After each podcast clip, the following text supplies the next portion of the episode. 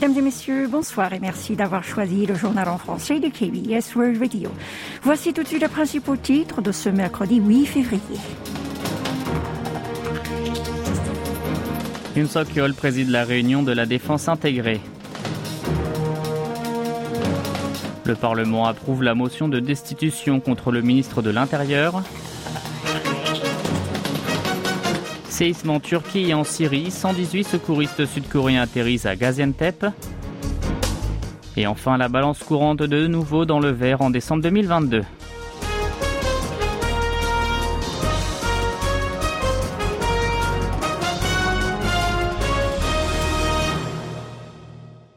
Le chef de l'État présidait aujourd'hui la 56e réunion de la défense intégrée. Il s'agit du premier rassemblement mené par le président de la République depuis 2016.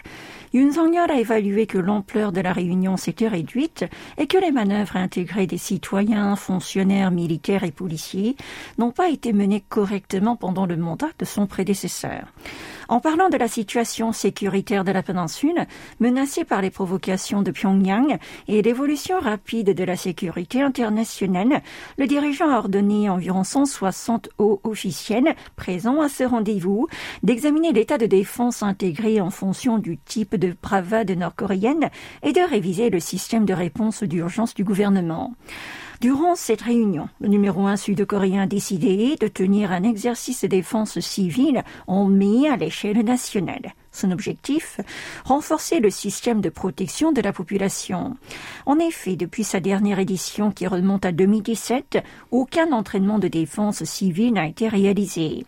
L'état-major interarmé sud-coréen a pour sa part fait savoir que les citoyens pourraient désormais recevoir des alertes par texto alors que celles-ci étaient transmises par des sirènes ou des sous-titres à la télé. Par ailleurs, les hauts responsables ont abordé l'installation et la consolidation de refuges pour faire face à la menace nucléaire et balistique de la Corée du Nord. Il n'en existe actuellement que quelques-uns dans des stations de métro ou des parkings souterrains. Les participants à la réunion ont alors discuté d'une mesure qui consiste à obliger de construire des bunkers dans les établissements publics, certains appartements ou centres commerciaux et à les utiliser comme des piscines ou des bibliothèques en temps normal. Direction Yoido, le projet de destitution contre le ministre de l'Intérieur et de la Sécurité Lee Sang-min a été entériné aujourd'hui à l'Assemblée nationale, une première depuis la fondation de la Constitution il y a 75 ans. Jusqu'à présent, une telle motion contre un ministre a été déposée à cinq reprises, mais aucune d'entre elles n'avait franchi le seuil du Parlement. La première force de l'opposition, le Minju, a initié cette proposition pour lui faire assumer la responsabilité de la bousculade tragique d'Itaewon. Le parti de la justice et le parti du revenu de base l'ont ensuite rejoint. Approuver cette motion n'était pas une affaire compliquée pour le mouvement de centre-gauche qui dispose de la majorité absolue dans l'hémicycle. Lors de la séance plénière de cet après-midi, sur 293 députés, 179 ont voté pour. Le sort du ministre est désormais dans les mains de la Cour constitutionnelle. Il est dès à présent suspendu de ses fonctions jusqu'à ce que cette dernière donne sa conclusion.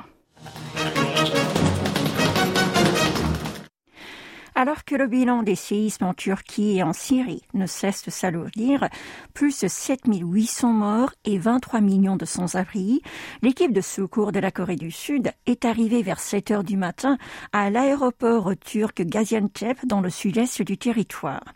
Rassemblés la veille, en début de soirée, à l'aéroport international de Incheon, les 118 secouristes issus du ministère des Affaires étrangères, de l'Agence nationale contre les incendies, de la COICA, ainsi que de l'armée avaient pris un Airbus KC-330 Cygnus. L'avion militaire également transporté des chiens de secours ainsi que des matériels de sauvetage. La décision de l'envoi a été prise, rappelons-le, au lendemain du drame lors d'une réunion présidée par le ministre des Affaires étrangères Pak Jin. Séoul n'a jamais expédié jusqu'ici autant d'hommes en même temps pour une mission d'assistance à l'international.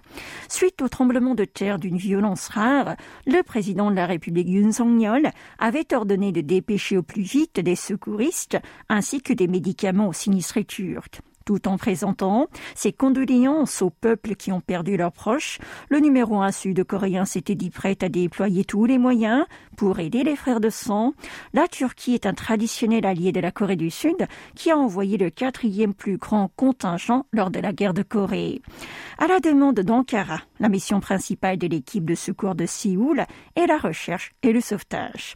Après avoir réparti les rôles avec les secouristes des autres nations, ses membres débuteront tout de suite leur mission. En parallèle, la Corée du Sud a promis une aide humanitaire de 6,3 milliards de won, soit 4,6 millions d'euros à la Turquie. Vous êtes à l'écoute du journal en français sur KBS World Radio. La balance courante de la Corée du Sud est retournée dans le vert en décembre dernier, ce notamment grâce à une forte hausse des revenus de dividendes. Selon les chiffres provisoires publiés aujourd'hui par la Banque de Corée, la BOK, le pays du matin clair aurait affiché un bénéfice de 2,68 milliards de dollars. Même si sa balance courante est repassée dans le positif, le volume s'est rétréci de 3,69 milliards de dollars sur un an. Par conséquent, son excédent annuel se serait élevé à 29,83 milliards soit au-dessus des 25 milliards prévus par la BOK.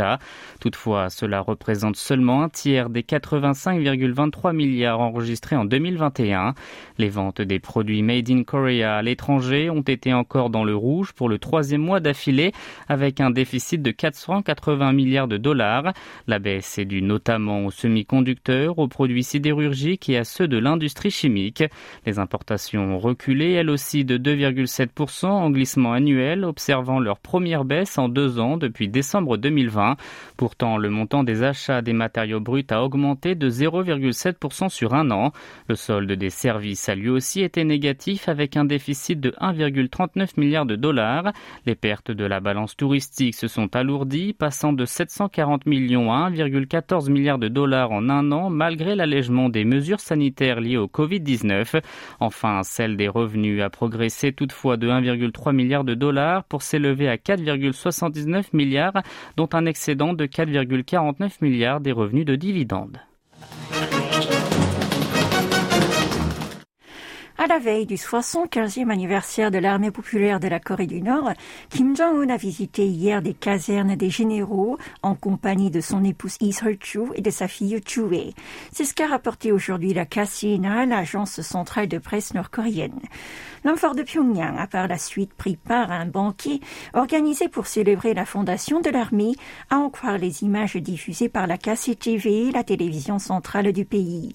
Dans un discours prononcé à cette occasion-là, Kim III a déclaré que l'esprit combatif des soldats, bravant la mort, reste toujours inchangé en dépit des circonstances difficiles et qui ne doute pas qu'ils aient hérité d'une loyauté absolue des générations précédentes. Avant d'affirmer que l'armée nord-coréenne est la plus forte du monde, aucun message n'a en revanche été adressé à la Corée du Sud ou aux États-Unis. Cette visite est intervenue au milieu des spéculations selon lesquelles le régime nord-coréen pourrait organiser une parade militaire d'envergure ce soir sur la place Kim Il-sung à Pyongyang afin de fêter l'anniversaire de la fondation de l'armée populaire. Pendant ce temps-là, les ambassadeurs sud-coréens et américains chargés de la cybersécurité ont tenu des discussions mardi à Séoul et sont convenus de chercher des moyens pour répondre à l'extorsion par Pyongyang d'informations et de technologies liées aux armes nucléaires et balistiques. L'entretien entre Cho Hyun-woo, ambassadeur de la sécurité internationale du ministère sud-coréen des Affaires étrangères, et son homologue américain Nathaniel Fick s'est tenu deux mois après leur réunion de consultation de la politique de cybersécurité en décembre dernier à Washington. Les deux officiels ont partagé leur inquiétude que le vol par le royaume ermite de biens virtuels ainsi que de renseignements et de technologies liées aux missiles à travers des cyberactivités illicites constitue une menace importante pour la sécurité des deux pays et la paix internationale. Ils se sont ainsi accordés à continuer à chercher des mesures de coopération inclusive dans ce domaine. Et pour terminer, les mémoires de Shinzo Abe, l'ancien premier ministre japonais assassiné l'an dernier, ont été publiées aujourd'hui. Ce recueil d'interviews, mené pendant un an après sa démission en octobre 2020, décrit les expériences du dirigeant qui a eu le mandat le plus long de l'histoire nippone.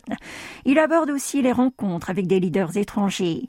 La partie consacrée à la Corée du Sud est faite en grande partie de reproches. Le défunt a jugé incompréhensible la décision du tribunal sud-coréen d'ordonner aux entreprises de l'archipel de dédommager les victimes du travail forcé pendant l'occupation japonaise.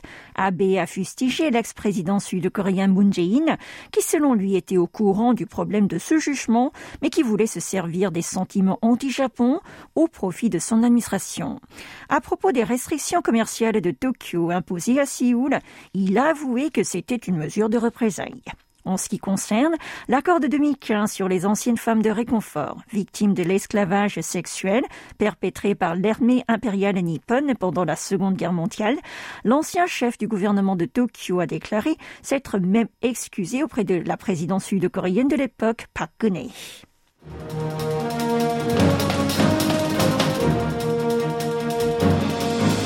La fin de ce journal qui vous a été présenté par Oha Young et Maxime Lalo. Merci de votre fidélité et belle soirée à l'écoute de KBS World Radio.